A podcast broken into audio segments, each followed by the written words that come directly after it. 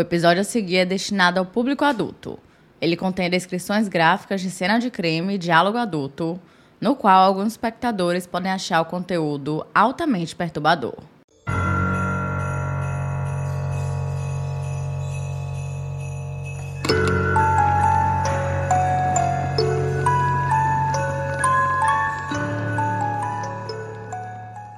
Bruce MacArthur, aparentemente um simples jardineiro na vibrante cidade de Toronto, tornou-se o arquiteto de um dos mais arrepiantes surtos criminais do Canadá.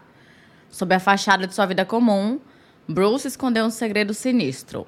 Sua participação em uma série de assassinatos brutais que enviaram ondas de choque por todo o país. À primeira vista, ele levava uma vida tranquila como homem casado, vivendo com sua esposa e dois filhos. Mas, por trás de sua aparência amigável, escondia-se um mestre manipulador que vinha caçando e assassinando homens da Vila Gay de Toronto. Muitos dos quais eram imigrantes de ascendência asiática ou do Oriente Médio por quase uma década. Se ao menos ele tivesse sido detido em 2003 e condenado por seus crimes, o público teria sido protegido de um assassino em série aparentemente inofensivo. Se ao menos isso tivesse sido feito, vidas poderiam ter sido poupadas. Mas isso não aconteceu. Olá, sejam bem-vindos de volta ao nosso cantinho de mentes curiosas. Aqui é o local perfeito para aqueles que amam os pequenos detalhes por trás de um crime. Eu sou a sua apresentadora, Geisiele, e esse é o podcast por trás da fita amarela. Então, chega de blá blá e vamos para o caso de hoje.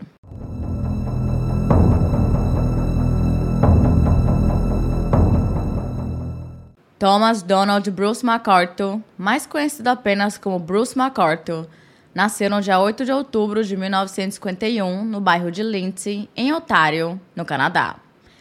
Ele foi criado em uma fazenda perto de Woodville, que fica na região da cidade de Kawartha Lakes, e além de ter uma irmã, os seus pais também cuidavam de algumas crianças problemáticas de Toronto. E realmente eles ficavam cuidando de 6 a 10 crianças ao mesmo tempo. O que definitivamente, sem sombra de dúvida, devia ser um desafio, mas eles tiravam isso de letra e tinham uma ótima reputação na área. Porém, enquanto a sua mãe era uma irlandesa católica, o seu pai era um escocês protestante e ambos eram extremamente devotos, fazendo assim com que os dois discutissem bastante. E como Bruce costumava ficar do lado da mãe, isso fez com que o seu pai, que era muito mais rígido, passasse a zombar dele. Eu não sei exatamente qual era o motivo, mas parece que era sobre a sexualidade de Bruce. Acontece que desde criança ele sempre soube que era gay, ele nunca teve dúvidas, mas como ele morava em uma zona rural muito pequena, existia um preconceito muito grande.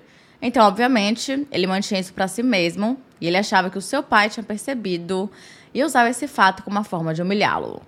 O que, se for o caso, claramente esse pai não era um pai muito legal. E como a cidade era tão pequenininha, ele frequentou uma escola de apenas uma sala que ficava nos arredores de Woodville. E esse tipo de escola é bem comum em áreas rurais, onde não se tem muita criança, então não tem ali a necessidade de existirem várias salas e várias turmas, como vemos em cidades grandes. Nessa época, Bruce era conhecido por tentar ser o queridinho da professora, porque ele sempre estava denunciando o que os outros meninos faziam de errado como uma forma de ser aceito em algum lugar já que parece que as outras crianças o isolavam. E além disso, ele também era conhecido por sempre vencer os concursos de canto. Aparentemente, ele cantava muito bem. Mais tarde, ele foi transferido para a escola Fenelon Falls Secondary School, que ficava na cidade vizinha, e foi lá onde ele conheceu uma jovem chamada Janice Campbell. Os dois acabaram se formando na mesma época, em 1970, e eventualmente começaram ali a ter um relacionamento. Assim que saiu do ensino médio, Bruce entrou em um programa de negócios e pouco tempo após se graduar, quando estava com 23 anos de idade, ele e Janice acabaram se casando. Como vocês sabem, Bruce era gay. Então ele não se casou com ela porque estava apaixonado, mas sim porque achava que era isso que ele deveria fazer. E por mais triste que pareça, isso era bem comum naquela época. Em 1973, ele começou a trabalhar como assistente de compras na loja de departamentos Eaton, que ficava em um prédio no centro de Toronto, que mais tarde foi demolido para a construção do shopping center Eaton Center. E na mesma época estava sendo formada uma vila gay na rua Yonge, entre as ruas Church e Wellesley, com diversos bares e pubs específicos para o grupo LGBTQIAP+. E se até hoje em dia existe um preconceito enorme com esse grupo, amigos, imagina lá em 1970. Só para vocês terem noção, a relação sexual entre pessoas do mesmo sexo só parou de ser um crime em Toronto em 1969. O que é um grande absurdo, afinal, todo mundo deveria ser livre para amar quem bem quisesse. E infelizmente, isso é muito importante para o caso de hoje, porque graças a esse preconceito, os crimes do caso de hoje aconteceram, sem que uma investigação fosse feita de forma correta por muitos e muitos anos mais especificamente 16 anos. Mas continuando.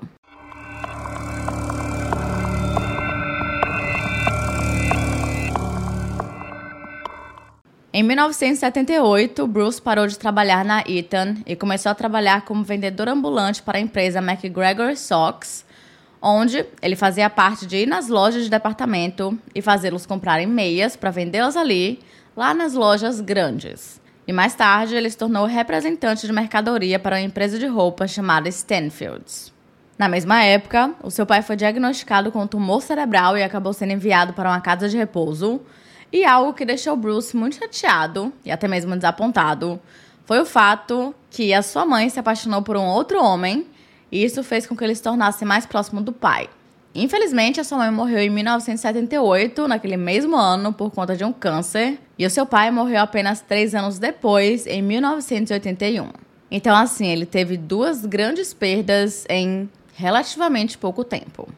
Em 1979, Bruce e a sua esposa se mudaram para uma casa na Ormond Drive, na cidade de Oshawa, e em 1981 nasceu a primeira filha do casal chamada Melanie, seguida por um filho chamado Todd e agora que estavam com a família completa, em 1986 a família decidiu comprar uma casa ainda na mesma cidade, onde eles frequentavam a igreja e Bruce tentava se manter o mais ocupado que ele conseguia, como uma forma de enfrentar os seus verdadeiros sentimentos.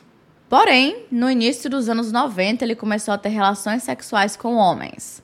E como ele viajava bastante por conta do trabalho, isso lhe ajudou a enxergar novas possibilidades e ver que em muitos lugares ele não precisava esconder quem ele era e que ele seria aceito tranquilamente.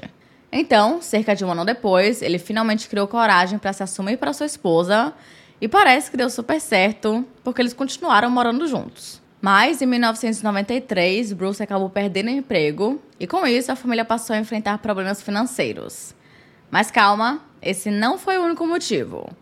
Acontece que nessa época o seu filho, Todd, que já era um adolescente, teve ali que enfrentar algumas questões legais, porque foi descoberto que ele fazia muitas ligações obscenas para mulheres desconhecidas. E com isso, eventualmente seus pais tiveram que hipotecar a casa em 1997.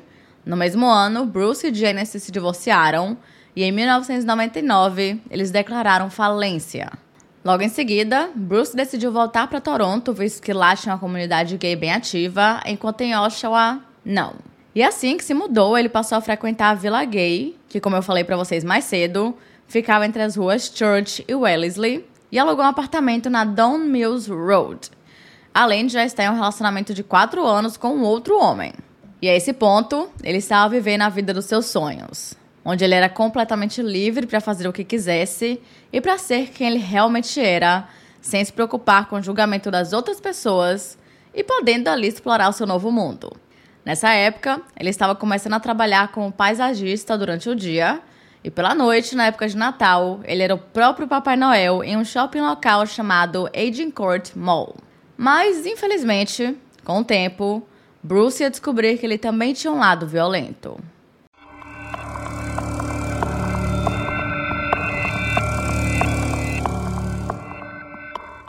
Em 2001, ele conheceu um garoto de programa chamado Mark Henderson em um bate-papo online. E no dia 31 de outubro, Mark lhe convidou para ir para o seu apartamento para que ele pudesse ver a sua fantasia de Halloween. Só que ao entrar no apartamento, Bruce teve um surto de raiva e começou a bater em Mark com um cano de ferro diversas e diversas vezes, até que ele perdesse a consciência. E depois, Bruce simplesmente foi embora como se nada tivesse acontecido. Mas felizmente, Mark sobreviveu ao ataque e assim que ele acordou, ele ligou para a emergência e foi levado para o hospital St. Michael. E o ataque tinha sido tão brutal que ele tinha vários ferimentos na cabeça e no corpo, chegando a precisar de vários pontos, além de ter que fazer seis semanas de fisioterapia. Obviamente, Mork sabia exatamente quem tinha feito isso com ele, e quando Bruce foi preso, ele disse que não se lembrava do incidente e não sabia o motivo por trás de tudo isso. Mas ele se declarou culpado das acusações e recebeu uma sentença de 729 dias na prisão. Quer dizer, esse era o tempo que ele deveria ficar preso, mas o procurador da coroa leu os relatórios psiquiátricos de pré-sentença de Bruce, que diziam que ele tinha baixíssimo risco de fazer algo parecido novamente, porque, bem, ele era um homem de família, um cidadão muito bom da comunidade e que não tinha nenhum histórico criminal anterior a esse. E como o Mork tinha ficado muito traumatizado com tudo isso, por motivos óbvios, ele acabou não fornecendo a declaração do impacto que o ataque havia lhe causado. E junto a isso, muitos acreditavam que Bruce tivesse tido esse surto de raiva por conta de uma combinação de medicamento que ele tomava, que era um anticonvulsivante com nitrito de amila, que é um relaxante muscular que muitas vezes é utilizado antes de relações íntimas. E pasmem, ou não, por conta disso, Bruce não cumpriu sua sentença na prisão, ficando apenas em prisão domiciliar. E após o primeiro ano, ele passou a ter um toque de recolher de seis meses e, por fim, recebeu três anos de liberdade condicional. E na época, ele também foi proibido de frequentar a área de Church Wellesley, a não ser que ele precisasse trabalhar ali ou em alguma consulta médica. Ele também recebeu uma ordem de restrição de 10 metros da casa e trabalho de Mork e também não podia mais passar tempo com garotos de programa. Além disso, ele também foi proibido de possuir armas de fogo por 10 anos, de comprar, portar ou consumir substâncias ilícitas sem receita médica e teve que enviar o seu DNA para um banco de dados. E por fim, foi obrigado a receber aconselhamento psicológico e psiquiátrico para controle de raiva. Em 2002, Bruce decidiu entrar em alguns sites de encontro para homens fetichistas em BDSM, onde o seu perfil dizia que ele tinha interesse por homens submissos e também se registrou em diversos outros sites de namoro, como o Grindr. Desde 2007 ou 2008, ele passou a morar em um apartamento em Leaside Towers, em Thorncliffe Park, que é um bairro habitado principalmente por imigrantes e que fica a apenas 5 quilômetros de distância da Church em Wellesley, mais conhecida como a Vila Gay. Em 2011, ele criou uma conta no Facebook onde postava bastante sobre a sua vida noturna, com várias né, festas, viagens e shows, e a esse ponto ele já tinha se tornado 100% parte da comunidade LGBTQIA+, e frequentava todos os bares da região. Mas algumas pessoas sabiam sobre o seu lado mais violento.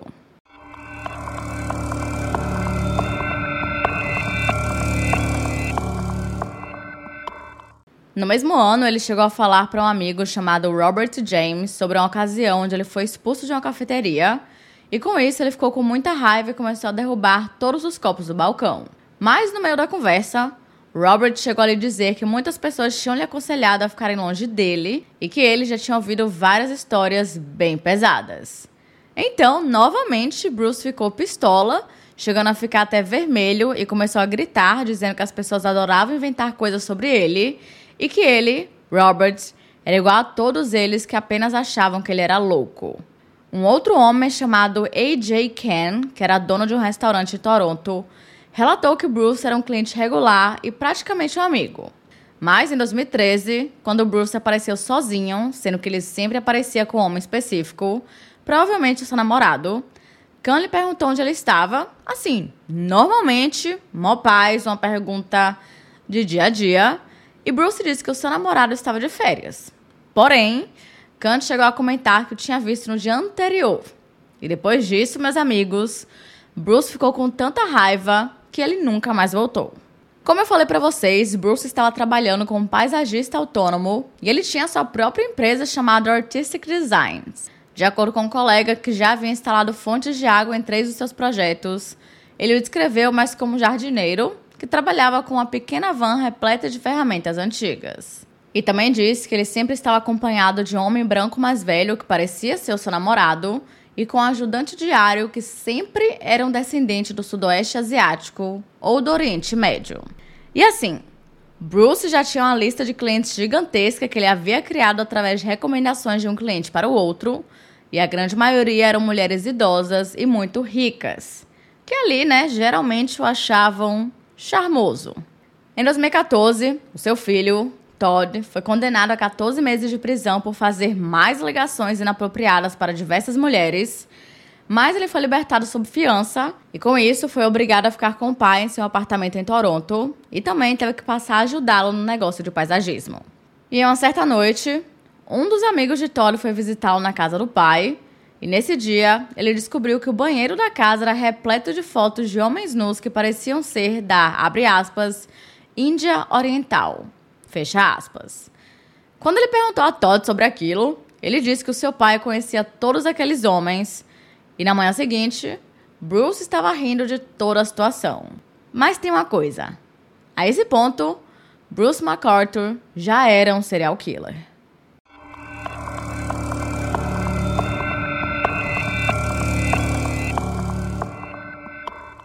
Para surpresa de todos, o local que ele escolhia para escolher as suas vítimas era exatamente a Vila Gay.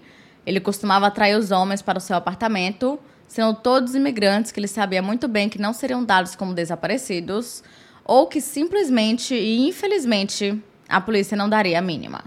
Depois disso, ele os estrangulava com uma barra de metal e uma corda até que eles estivessem mortos. Mas não acaba por aí. Após os assassinatos, ele praticava necrofilia que é o uso de um cadáver para prazer pessoal, e tirava fotos de cada um deles como lembrança. E por último, ele desmembrava os corpos para que fosse mais fácil se descartar deles. E como ele tinha acesso a diversas propriedades por conta do seu trabalho como paisagista, ele ia enterrando as partes no quintal dos seus clientes. Como todas as vítimas eram escolhidas da Vila Gay, as pessoas que frequentavam aquela região estavam percebendo né, esse desaparecimento esses desaparecimentos, no caso, estavam fazendo reclamações para a polícia. Mas, novamente, como existia um enorme preconceito com a comunidade LGBTQIAP+, e com os imigrantes, esses casos não estavam sendo levados nada a sério. Podemos dizer que a polícia estava 100% nem aí. Até que, finalmente, em novembro de 2012, o Serviço de Polícia de Toronto decidiu criar uma força-tarefa chamada Projeto Houston, que começou a investigar o caso do desaparecimento de um homem chamado Skandaraj Navaratnam, mais conhecido apenas como Skanda, que desapareceu no dia 6 de setembro de 2010. E na verdade, todo o projeto só foi criado após um homem postar em um site canibal que havia matado e comido um homem em Toronto. Pois é. E se você acompanha meu trabalho há um certo tempo, você sabe muito bem que eu sempre gosto de falar das vítimas. Eu acho que elas são o foco principal Sempre gosto de falar de todas as pessoas envolvidas. E nesse caso, não vai ser diferente. Algumas das vítimas eu tenho mais informações e outras eu tenho menos.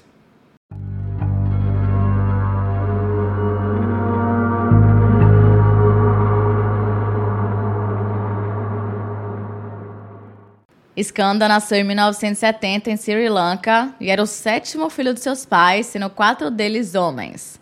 E ele foi descrito como um homem muito apaixonado pela natureza e pela sua preservação, e até chegou a ser preso por conta do seu ativismo, onde foi torturado algumas vezes. Quando ele se mudou para o Canadá, ele queria trabalhar o máximo que conseguia para poder enviar dinheiro para sua família e ajudá-los financeiramente. E apesar de ter chegado sozinho em Toronto, não demorou muito até que ele fizesse muitos amigos. E de acordo com eles, Skanda era aquele tipo de pessoa super magnética e incrível que simplesmente não tem como ficar longe. Então, quando ele desapareceu após ir em um bar na vila e sair com um homem desconhecido, imediatamente seus amigos relataram seu desaparecimento. Mas a polícia da época não levou seu caso a sério e quem teve que fazer esse trabalho foram seus próprios amigos até 2012. Os investigadores até chegaram a acreditar que Skanda tivesse alguma ligação com o assassino Luca Magnota, que caso vocês não conheçam, tem uma série documental na Netflix chamada Don't Fuck With Cats, porque, bom, ele começou a sua trajetória matando gatos e mais tarde ele matou seu próprio namorado, gravou tudo enquanto o matava e o comia. Então, assim, bem pesado, como vocês podem perceber. Mas, como eles não tinham provas disso, a teoria acabou sendo abandonada.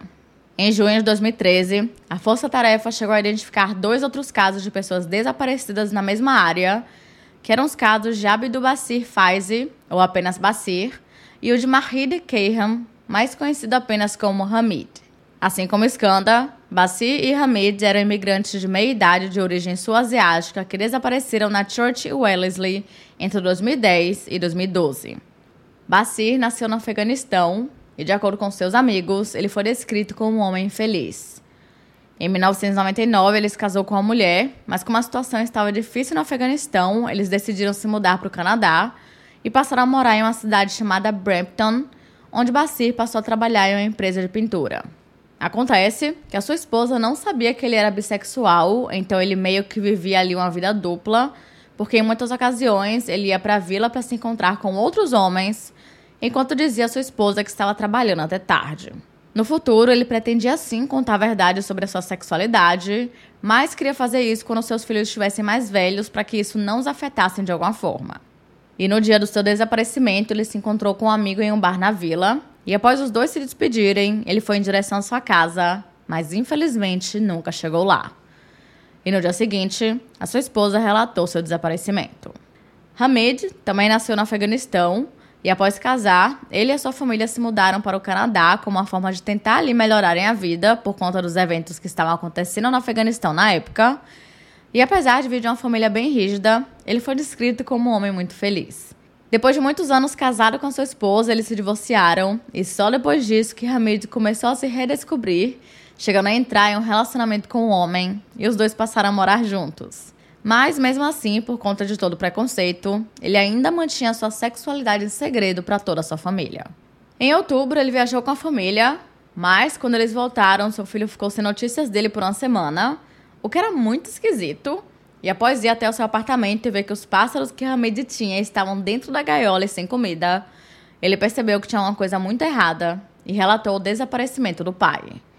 Mas, novamente, a polícia não deu atenção. E pasmem, mas após uma denúncia anônima, Bruce MacArthur chegou a ser questionado sobre o desaparecimento de Skanda e Hamid no dia 11 de novembro de 2013. E nessa denúncia, a pessoa disse que ele tinha um relacionamento romântico com Skanda e que já tinha visitado Hamid em uma certa ocasião. Ou seja, ele tinha conexão com duas pessoas desaparecidas. E se tem uma coisa que a gente sabe é que no mundo do crime não existem coincidências. Mas, obviamente, Bruce disse que não tinha nada a ver com os casos. Ele disse que sim, que conhecia os dois homens e que conversava bastante com Skanda em um bar gay, mas negou ter um relacionamento com ele e que com Hamid ele apenas tinha lhe dado um trabalho em uma certa ocasião. E como os policiais não tinham nenhuma evidência de que ele estava envolvido no que quer que tenha acontecido, eles o libertaram. E apenas o fato de ele conhecer ambos os homens não era o suficiente Afinal, meio que todo mundo da Vila Gay se conhecia ou já haviam conversado em um certo momento. Por conta disso, infelizmente o projeto Houston foi encerrado e o caso desses homens permaneceu sem solução. Pelo menos por um tempo. Como todos nós sabemos, em algum ponto, a grande maioria dos serial killers cometem algum erro. E Bruce definitivamente cometeu um.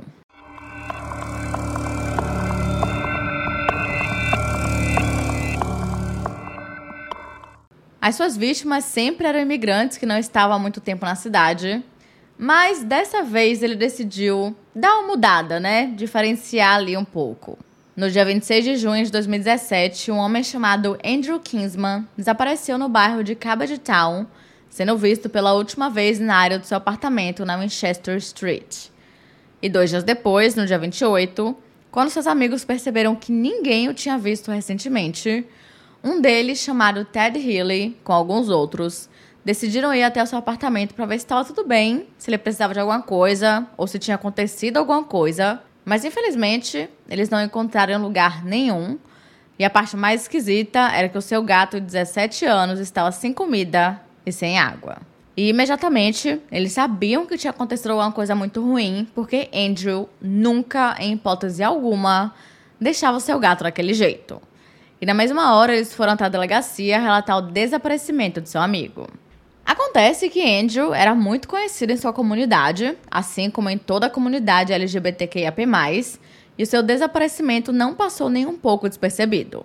De acordo com todo mundo que o conhecia, ele era um homem estável e muito responsável que não queria para algum lugar assim sem avisar os seus amigos ou familiares, e ele tinha uma vida muito ativa nas redes sociais. Então, no final de julho de 2017 foi criada uma nova força-tarefa chamada Projeto Prisma, que foi criado focado no caso de Andrew e de um outro homem chamado Selim Essen, além de procurar qualquer ligação com os outros desaparecimentos que haviam sido investigados no projeto Houston.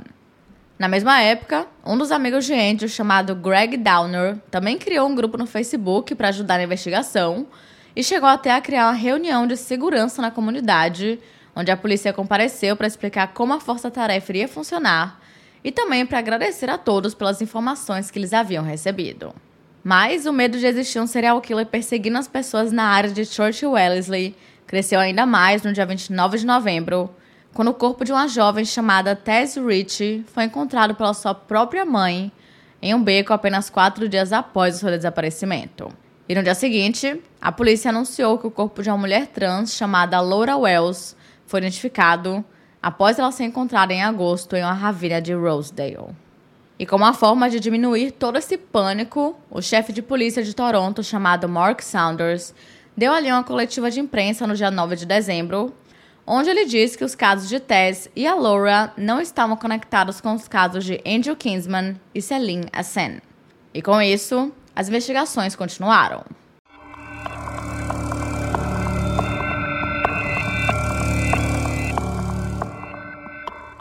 Projeto Prisma era supervisionado pelo sargento detetive Michael Richmond e liderado por Hank Tsinga, que serviu no esquadrão de homicídios por mais de 13 anos e tinha sido designado para o projeto Houston por seis meses. Além deles, também tinha um oficial da unidade de crimes sexuais e seis oficiais da divisão 51 da polícia, sendo três que já haviam participado também do projeto Houston. E amigos, não demorou muito até que eles encontrassem uma pista crucial para a solução desses crimes. Acontece que enquanto vasculhavam a casa de Andrew Kinsman, os detetives encontraram um calendário e nele tinha escrito o nome Bruce em cima do dia 26 de julho, que foi exatamente o dia em que Andrew desapareceu. Além disso, eles também conseguiram as imagens da câmera de segurança do prédio de Andrew e viram que naquele mesmo dia ele entrou em um veículo vermelho. Apesar de não dar direito para ver a placa do carro até mesmo o motorista, dava para identificar que o carro era um Dodge Caravan de 2004. Com isso, os investigadores foram atrás dos registros de todas as pessoas que tinham esse carro em Toronto e descobriram que haviam 6 mil. O que parece muito, né? Porém, eles não precisavam ir atrás de todos esses porque eles tinham o nome Bruce. Eles apenas tinham que ver quantos tinham um Dodge Caravan que se chamavam Bruce e tinham apenas cinco. Mas ainda melhor que isso, só um deles tinha um modelo de 2004 que era ninguém mais, ninguém menos que Bruce MacArthur. Só que a esse ponto, Bruce já havia vendido o carro, dificultando um pouco ali o trabalho dos investigadores, que tiveram que descobrir para quem ele havia vendido, sem que ele soubesse disso, claro. Um tempo depois, no dia 3 de outubro, dois policiais foram até uma loja chamada Don's Auto Parts, que ficava na cidade de Curtis, em Ontário, mais especificamente a 70 quilômetros de Toronto. E enquanto procuravam pela van, eles conversavam com o proprietário da loja chamado Dominique Vetter, e ele confirmou que tinha sim comprado uma van exatamente igual no dia 16 de setembro. Ele ainda deu as imagens das câmeras de segurança desse dia, que mostrava Bruce visitando o local. E mais tarde, após analisarem o carro, foi encontrado vestígios de sangue, que mais tarde foram confirmados como sendo de Andrew Kinsman e Celine Essen. Agora, eles tinham evidência extremamente forte, mas ainda não queriam que Bruce soubesse que ele estava sendo investigado, para que não existisse nenhuma chance de ele fugir ou destruir evidências. Então, eles começaram a observar todos os seus passos e descobriram que ele tinha um acordo com um de seus clientes de cuidar do quintal e poder armazenar os seus equipamentos em sua garagem. E quando os detetives descobriram isso, eles foram até a propriedade, que ficava no bairro de Leaside, e com auxílio de cães farejadores, eles deram ali uma vasculhada. Mas infelizmente, ou felizmente, não encontraram nenhum resto humano.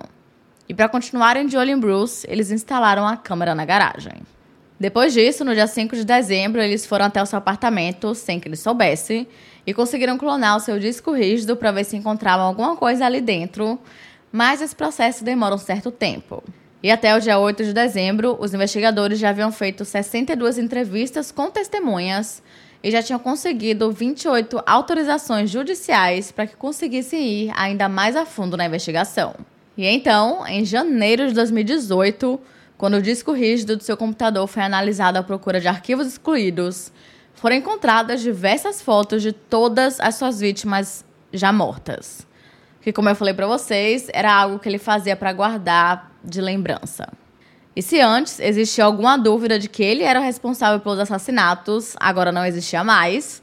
E a vigilância que já tinha em cima dele foi reforçada ainda mais, com instruções de que se ele fosse visto sozinho com alguém, ele deveria ser imediatamente preso. Lembrando que ele não fazia a menor ideia de que ele era um suspeito. Ou seja, ele estava fazendo tudo normalmente, como se fosse mais um dia ensolarado de domingo.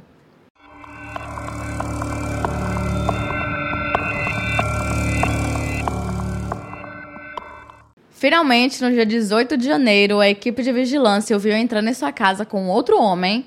E como todo mundo sabia como isso iria acabar, eles precisavam agir o mais rápido possível. Os policiais até bateram em sua porta, o que eu achei assim muito educados, e surpreendentemente, Bruce abriu. Então, imediatamente a equipe entrou no apartamento e foram direto para o quarto, onde encontraram o homem preso na cama. E apesar de estar bem assustado, ele não estava ferido. Esse homem, que foi referido como John, tinha se mudado para o Canadá apenas cinco meses atrás. Ele era casado e não tinha se assumido para a família ainda. E ele tinha conhecido Bruce em um aplicativo de namoro. Aparentemente, eles tinham se dado muito bem e já haviam se encontrado em algumas ocasiões. E como vocês devem imaginar, quando a notícia se espalhou de que a polícia havia capturado o serial killer que estava aterrorizando a cidade de Toronto há anos, todo mundo ficou super aliviado. Mas, ao mesmo tempo, muitas pessoas ficaram apenas chocadas. Porque, quando elas viram a foto de Bruce nos jornais e perceberam que elas o conheciam, elas não conseguiam entender como que uma pessoa de aparência tão alegre poderia ser esse serial killer extremamente violento. E o mais doido ainda foi quando seus clientes descobriram quem ele era. Afinal, eles o deixavam entrar em sua casa tranquilamente e eles realmente confiavam nele.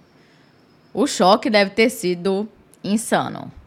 No mesmo dia que ele foi preso, a polícia começou a executar mandados de busca em cinco propriedades que estavam associadas a Bruce e ao seu negócio de paisagismo, sendo quatro em Toronto e uma propriedade a nordeste de Madoc, em Ontário. Três proprietários das cinco receberam suas casas rapidamente, mas a polícia criou um interesse bem grande na propriedade de Leaside. A busca nessa propriedade foi estendida até os seus arredores e teve o auxílio de cães farejadores e membros de uma equipe de busca e salvamento bem pesada. E no dia 29, a polícia anunciou que haviam encontrado os restos mortais desmembrados de pelo menos três pessoas em duas dos 12 grandes potes de plantas que haviam sido apreendidos. E embora os restos mortais ainda não tivessem sido identificados, a polícia conseguiu juntar evidências o suficiente para acusar Bruce McCarthy de três acusações adicionais de assassinato em primeiro grau nas supostas mortes de Mahir Kayhem, mais conhecido como Hamid, Sarush Mahmoud, que havia desaparecido em 2015, e Dean Lizowick, que era um morador de rua que nunca foi dado como desaparecido. No dia 8 de fevereiro, a polícia anunciou que havia encontrado restos mortais de mais três pessoas ainda na propriedade de Leaside e que haviam conseguido identificar os restos mortais de Andrew Kingsman através de impressões digitais. Em seguida, os investigadores passaram dias vasculhando o apartamento de Bruce, onde eles acreditavam que os assassinatos tinham acontecido, e após quatro meses, essas buscas terminaram. No fim, eles conseguiram encontrar mais de 18 mil fotografias e 1.800 itens, incluindo itens das vítimas, e toda essa busca tanto na propriedade de Leaside quanto no apartamento, se tornou a maior investigação forense conduzida pelo Serviço de Polícia de Toronto.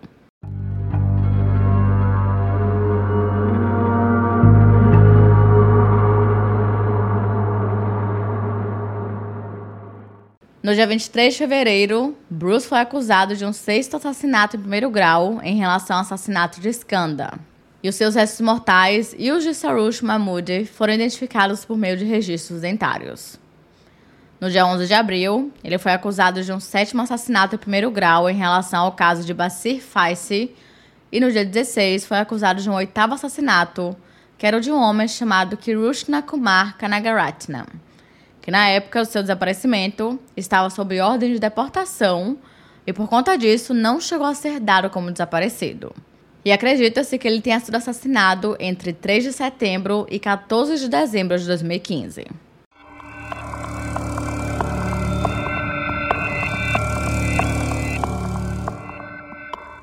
Mais tarde, uma fonte policial disse ao jornal National Post que Bruce conseguiu cobrir os seus rastros através de pseudônimos online, usando telefones públicos e evitando áreas com câmeras de segurança.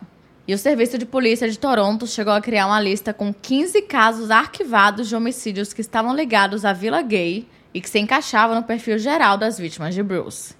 Eles chegaram a revisar todos esses casos, que eram de 1975 a 1997, e entre 1975 e 1978 tiveram assassinatos bem brutais naquela região, que seria a época que Bruce teria entre 23 e 26 anos de idade e trabalhava apenas alguns quarteirões ao sul da vila. Além disso, todas as vítimas eram homens gays que haviam sido encontrados em suas próprias casas, amarrados em suas camas, esfaqueados ou espancados até a morte de uma forma que foi descrita como exagerada. Mas em outubro, o detetive de homicídios David Dickinson disse que ainda não tinha encontrado nenhuma ligação entre Bruce e esses casos arquivados. A esse ponto, Bruce McArthur estava detido no Toronto South Detention Center e em outubro ele foi condenado a ser julgado por oito acusações de assassinato em primeiro grau. No dia 29 de janeiro de 2019, ele se declarou culpado de todas as acusações e por conta disso, ele não teve um julgamento. O que infelizmente faz com que a gente fique sem todas as informações, como por exemplo, como que ele matou todos esses homens em seu apartamento e depois mudou seus corpos de local sem que ninguém percebesse. Seja pelo fato de ele estar carregando um corpo, ou até mesmo pelo cheiro de decomposição que é absurdamente forte. Fica aí o questionamento. E por fim, no dia 8 de fevereiro, ele finalmente foi condenado à prisão perpétua, sem direito à liberdade condicional por 25 anos.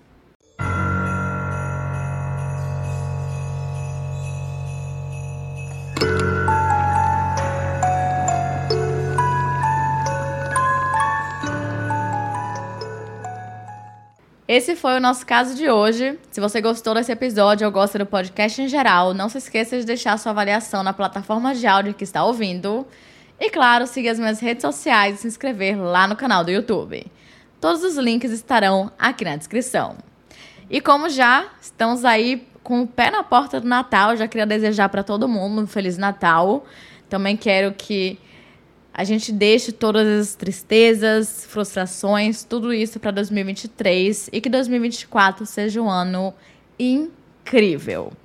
Dito isso, semana que vem não teremos podcast, porque, né, ano novo, aquela coisa toda. Mas na semana seguinte a gente volta à programação normal. Então é isso. Beijos e até a próxima.